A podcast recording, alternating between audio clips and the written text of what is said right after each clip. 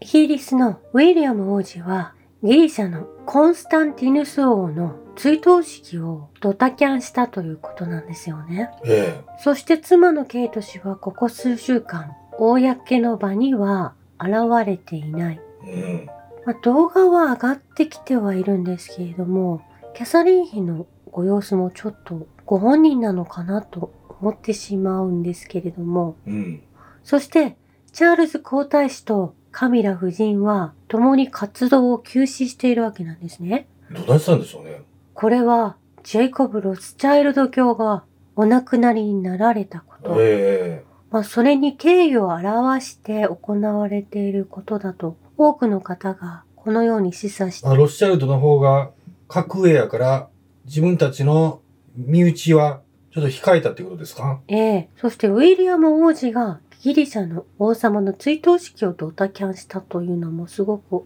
大きな内容だと思うんですよね。うん。というのもイギリスとギリシャはすごく友好関係を保ってきた。チャールズ3世が特に信仰を深めていたはずなんですよね。数年前も訪問されてましたよね、チャールズ自身が。うん。これイギリスが大きく変わっていくタイミングに差し掛かっていると思うんですよね。そうですね。そしてガザのお話に移ります。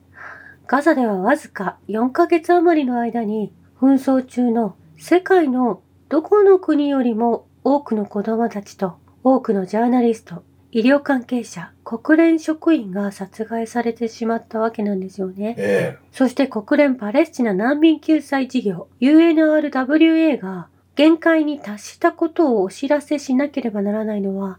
大変遺憾なことですと、まあ、このような書面を出してきたわけなんです。え。うん。毎日500台以上のトラックがガザに入っているはずでなければいけないほどの物資がエジプトにもパレスチナのお隣ヨルダンの国でも実際に物資が届いているわけなんですよね。えまあ、世界中からの支援が届いているにもかかわらず、この1週間でなんと通過できたのは、多い日で85台だけであったということで、ヨルダンにある世界食糧計画は、この倉庫内にたくさん物資が残っていることを写真で投稿しているんですよね。え。うん。これらの物資は、壊滅的なレベルの飢餓に対するためのガザにあるべきものだったとされているんですけれども、えまあ、そして一方、パレスチナ難民救済事業では限界に達した。まあ、ここで、イスラエルがどれほどこの救済支援を邪魔しているかがわかるんですよえ。ね。うん。隣国のエジプト、そしてヨルダンでもこのようなことを行っているのはイスラエルであるということなんです。ひどい話やで。そして日本が動き始めました。ドバイでは日本の辻外務副大臣が2月27日の会談で、この UNRWA、パレスチナ難民救済機構の事務局長であるフィリップさんと対談を行っているんですよね。うん。パレスチナ訪問中の辻氏は UNRWA が昨年の10月7日、ハマスのテロに関与したとされることを受け、UNRWA のガバナンス強化を要請したということなんです。まあ、日本側は、ハマスがこの UNRWA、パレスチナ難民救済機構とハマスが結託してきたと。まあ、そのような情報を日本は組んでいるわけなんですよね。えこれ西側メディアの情報になると思うんですけれども、え。うん。そのため日本をはじめとする、まあ、日本も含め、数カ国がこの UNRWA、パレスチナ難民救済機関に資金援助を停止したとはお伝えしたと思うんですよね。そうですね。まあ、この場合、この記事を見てみると、日本側はこの UNRWA に諭している形にはなるんですよね。えハマスと結託しないよう伝えていらっしゃると思うんです。え。これ、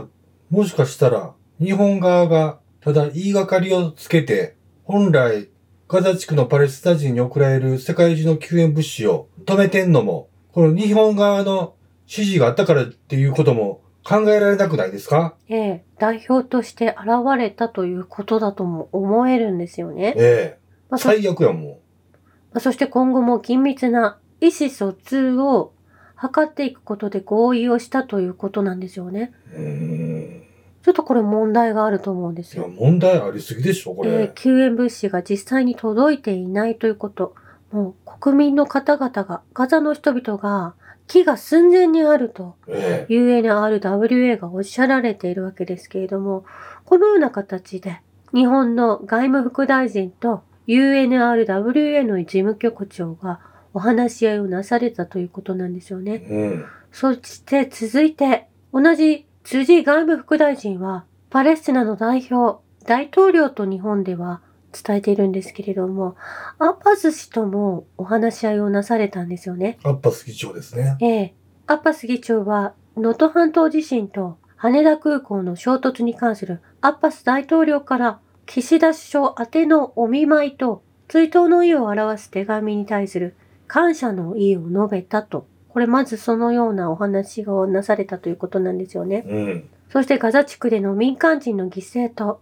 苦難に対する最も深い同情をこの辻副外相が表明しているんですね。えそして辻外務省は、ヨルダン川西岸地区での入植者や他の者による暴力行為の増加を懸念していますと。まあ、このようにもおっしゃられているわけなんです。えうん。これ、イスラエル軍がということ、イスラエル人たちがということの言葉が抜けているわけなんですけれども、えそして日本は状況の緩和に向けて外交努力を行っていると同時にガザ地区に人道支援を提供してきたことを述べ、十分な人道支援活動は良好な環境の下でのみ成功することができるとお話をなされたようなんですよえね。うん。そして同じく日本の外務省副大臣辻氏は、まあ先日パレスチナの首相を辞任するとおっしゃられたシュタイエ首相とも火曜日お会いになられているんですね。え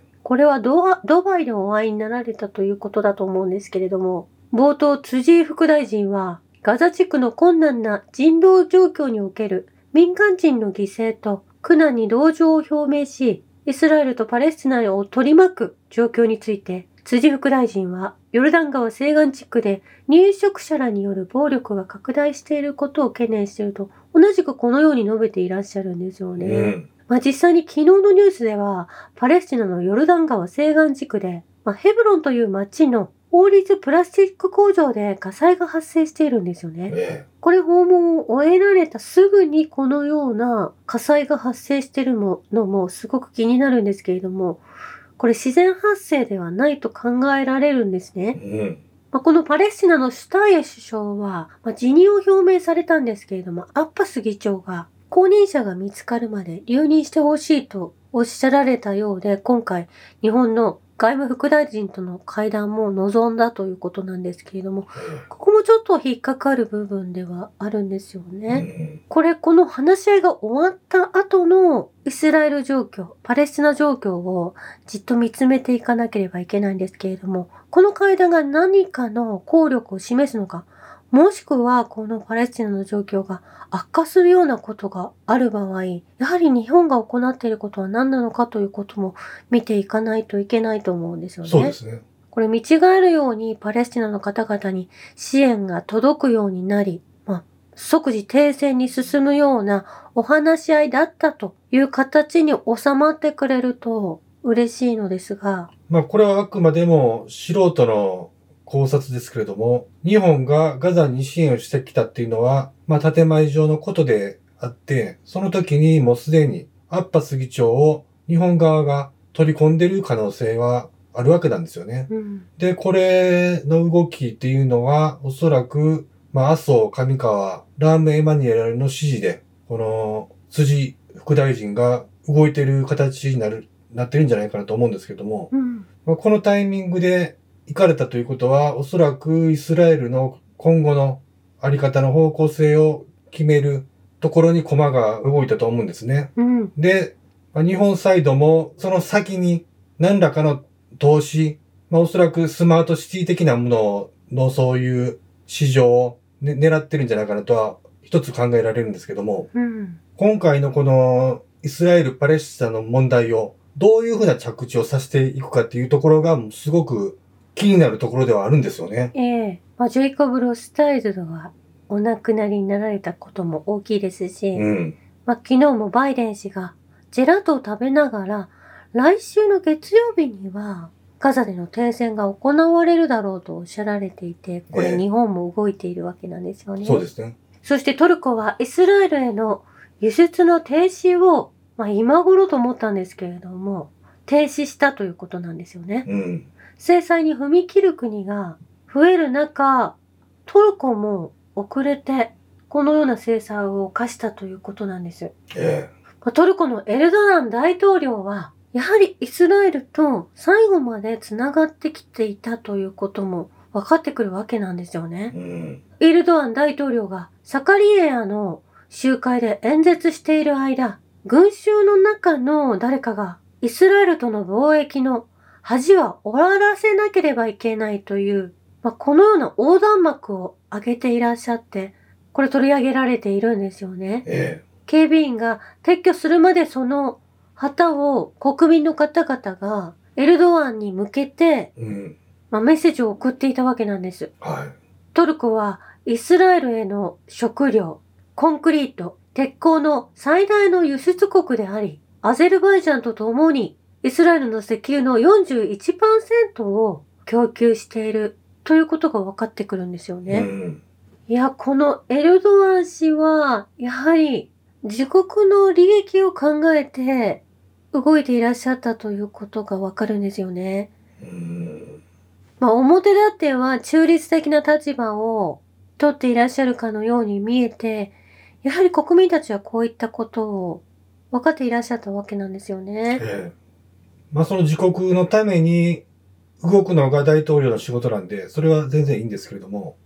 おそらくロシアは、そのイスラエルとの関係を切ってほしいという思いで、パイプラインを繋いだと思うんですよね。うん。で、私たちいつものニュースも、そのエルドアンがいろいろ攻撃されたりしてる、地震を起こされたりしてるのを見ながらも、ロシア側に歩み寄っている様子を見て安心してたところがあったんですけれども、うんでもやっぱりなかなか、この根っこはアメリカ、イスラエルと手を切れ切れていないエルドアンがあったということですよね。うん。まあ、ですが今回制裁を与えるというおっしゃられて、まあ、どれだけのダメージがイスラエルに課せられるのかはわかりませんけれども、うん。まあ、こういった表面的なに見えていたものと、実際は手を組んでいたという部分がえ見ることができたんですよえね。まあ、ちょっとがっかりだったんですけれども、そしてアメリカのバイデン大統領は、またも私はシオニストだと、まあ、おっしゃられているわけなんですよね。だから普通シオニストだったとしたら、自分はシオニストだってわざわざ言いませんからね。ねえ、まあ、はいこのこの方は政治生命が長いため、これを言っておかなければいけないということ。建前上、ちょこちょこそれを言うて、政治家としてのポジションを、ま、守ってるわけなんですよね。ええまあ、アメリカが言う、ウイグルで起きていることはジェノサイドだが、ガザはそうではないというアメリカはおかしいという意見がたくさん上がってきているんですよね。うん。であれば、これだけ中国を、まあ、トランプ政権からも叩いてきたわけですけれども、香港の暴動やウイグルの問題を取り上げ、メディアを使い、プロパガンダを張ってきたわけなんですけれども、本当にそこに事実的に中国がジェノサイドを行っているのであれば、今すぐにでも中国を国際司法裁判所に提訴するべきだとおっしゃられる方がいるんですよね。えまあ、ガザ以上の証拠を持っているならばということなんですけれども、えうん。まあ、これすべてネット、CIA のフロントであるネットという団体が工作をしているのを皆さんもうご存知なんですよね。まず BBC が取り上げたっていうところが怪しかったですもんね。うん。まあ私たちこれ、いつものニュース、そのウイグルの問題を一発目に上げて、そこからスタートしてるんでね、ええそこから謝ってたんですけどね。ええ。まあ、そこから、あの、いろんなことが分かってきたなと思うんですよね。うん。私たちも情報に流されて、ウイグルの人たちを助けなければと思ったわけなんですよね。まあそれが、まあ、全米民主主義基金、ネドが工作を、まあ、CIA と共に積んできたものがウイグルの問題、そして香港の暴動とつながるわけなんですよね。えまあその証拠が集められないがため、これが工作であるがため、アメリカは中国を国際司法裁判所に提訴することはできないと思うんですようね。ん。そしてイーロン・マスクはアメリカは世界で最も危険な犯罪者の避難所となっていると、このようにつぶやいたということなんですけれども、えこの状況は身分証明書を捨て、南の国境を越え、亡命を求めることができることによってもたらされたということなんですけれども、えうんまあ、。犯罪者やギャングなどが、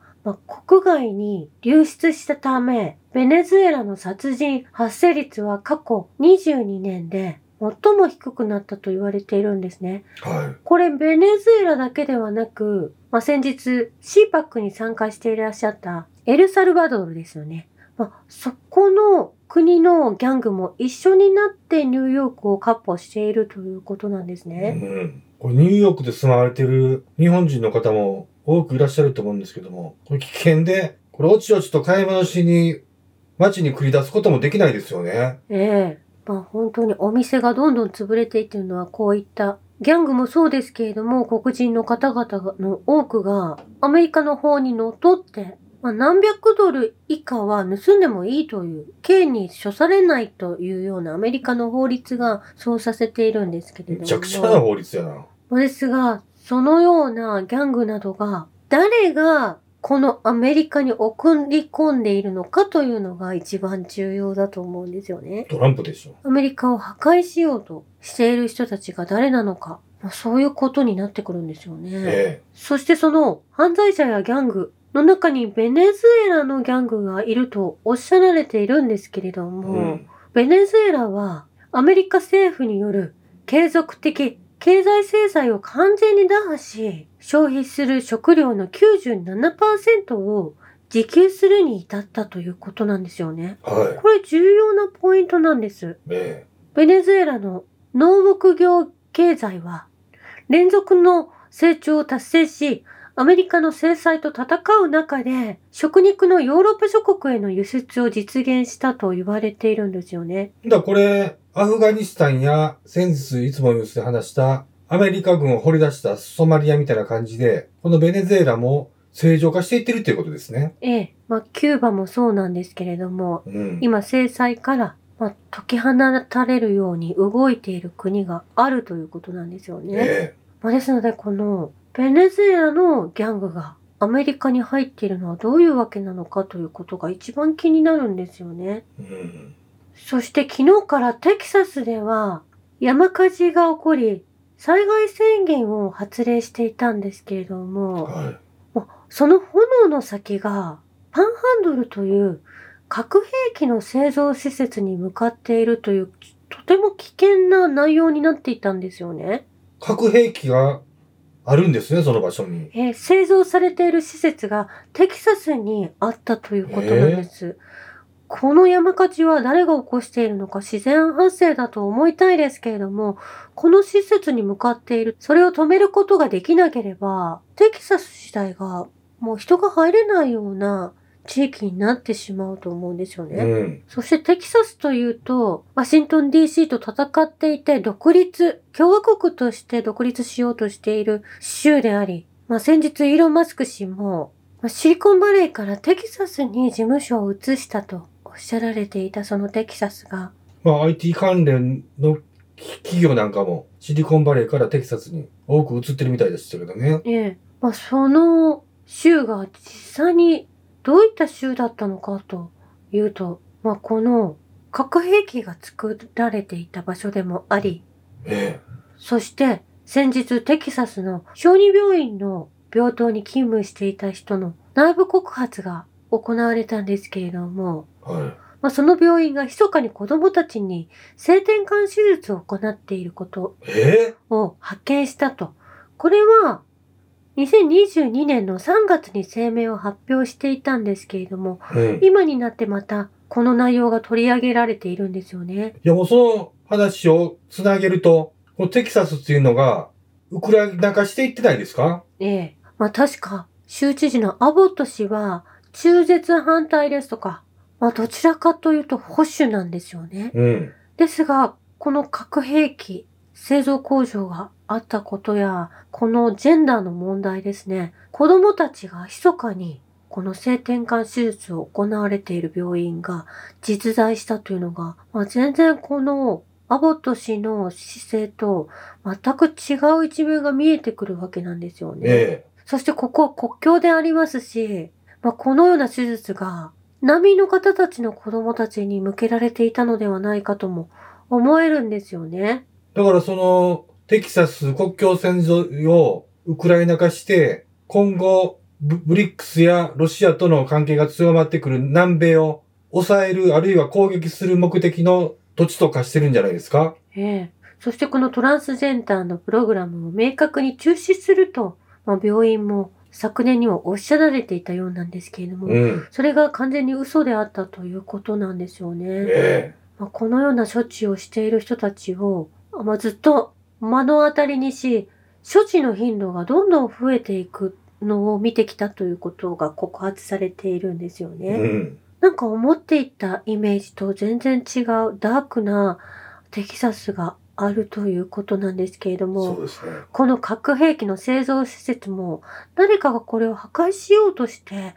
火災を起こしているとすれば、まあ、どちら側サイドがそれを行っているのかすごく気がかりでなりませんうし、ん。まあ昨日はタイトルで平和なアメリカは終わってしまったというように伝えたんですけれども、実際本当に大変なことがアメリカの中でうん。起きているということ、本当の意味で崩壊していっているアメリカを見ているので、これを誰かが本当に救わなければいけないと思うんですよね。うん。止めなければいけないと思うんです。国民が犠牲になったらいけないですからえね。え。まあこれは政府ではなくて、まあ外からの力が必要になってくる気がしているんですよね。はまあ、政府が機能しないわけですから。い。うん。そして、ベルリン、ドイツのベルリンの政治家、エゴン・バールによれば、もうドイツの首相はこれまで CIA の情報提供者だったと、まあ、このように告発なされているんですよね。そうなんですか？まあ、それすごく意味がわかると思うんです。アメリカとタッグを組んできたドイツがいると思うんですね。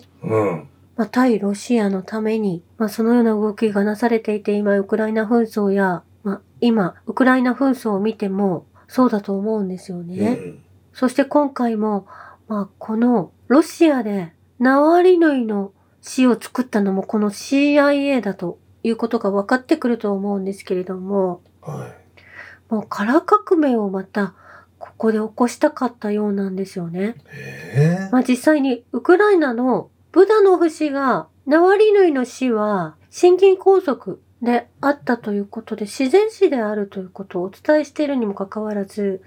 ナワリヌイ氏の妻、元妻ね。ええ、ユリア・ナワルヌイは今回また EU の議会でも、まあ、プーチンと戦っていく私の夫はロシアにさ殺されたとほっといてよ。このようなお話をして活動を続けていくつもりでいらっしゃるんですよね。もうこれも CIA の工作なわけですよね。で、満面の笑みで、あ、このお仕事を引き受けている様子が、この EU の議会で発表なされていたんですけれどもうん。、だからやっぱり金もらって生き生きしてるわけですよええね。様子を見てもそのように受け取れたんですよね。うん。そしてアメリカの国防総省は、まあ、CIA と同様に動いてきたわけなんですけれども、これ戦争やこのような工作や、そしてウイルスの開発ですとか、うん。まあ、生物兵器、化学兵器まで作ってきたということで、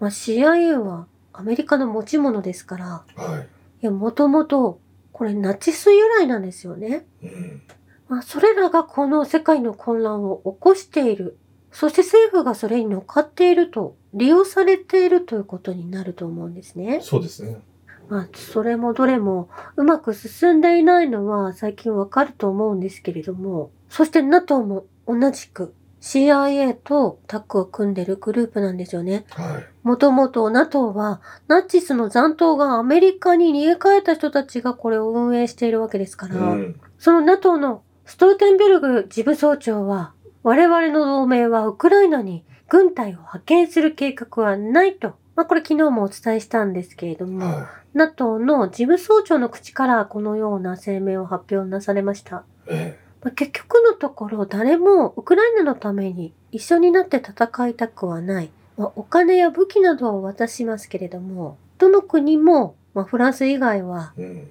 兵士を出したくないとおっしゃられているわけなんですよね。えそして、イエールマーク。これは対ロシア制裁水準国際専門家なんですけれども、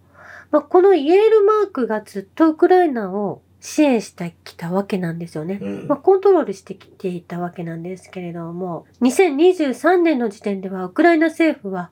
英国の広告会社を5社雇って、ウクライナ軍の成果を示すフェイク映像を作らせていたんですよね。ええそれに12億ドル以上支払っていたんですけれども、うん去年の12月、このイエールマーク、対ロシア制裁水準国際専門家は、2024年の更新はしないとはっきり伝えているんですよね。えまあ、これ以上の支援はできないとおっしゃられているので、この2024年は、まあ、戦争の終わる年である。ここで見切りをつけるとはっきりおっしゃられていて、タイムリミットをウクライナは敷かれているわけなんですよね。そうですね。だからロロスチャイルドが亡くなったという、本当は2017年に亡くなっていたのを、今頃亡くなったって言ったのも、これは敗戦を意味していると思いますからね。うん。そして昨年の夏、ウクライナのフメルニッキー地方のウクライナの倉庫で最も強力な爆発が起きた映像が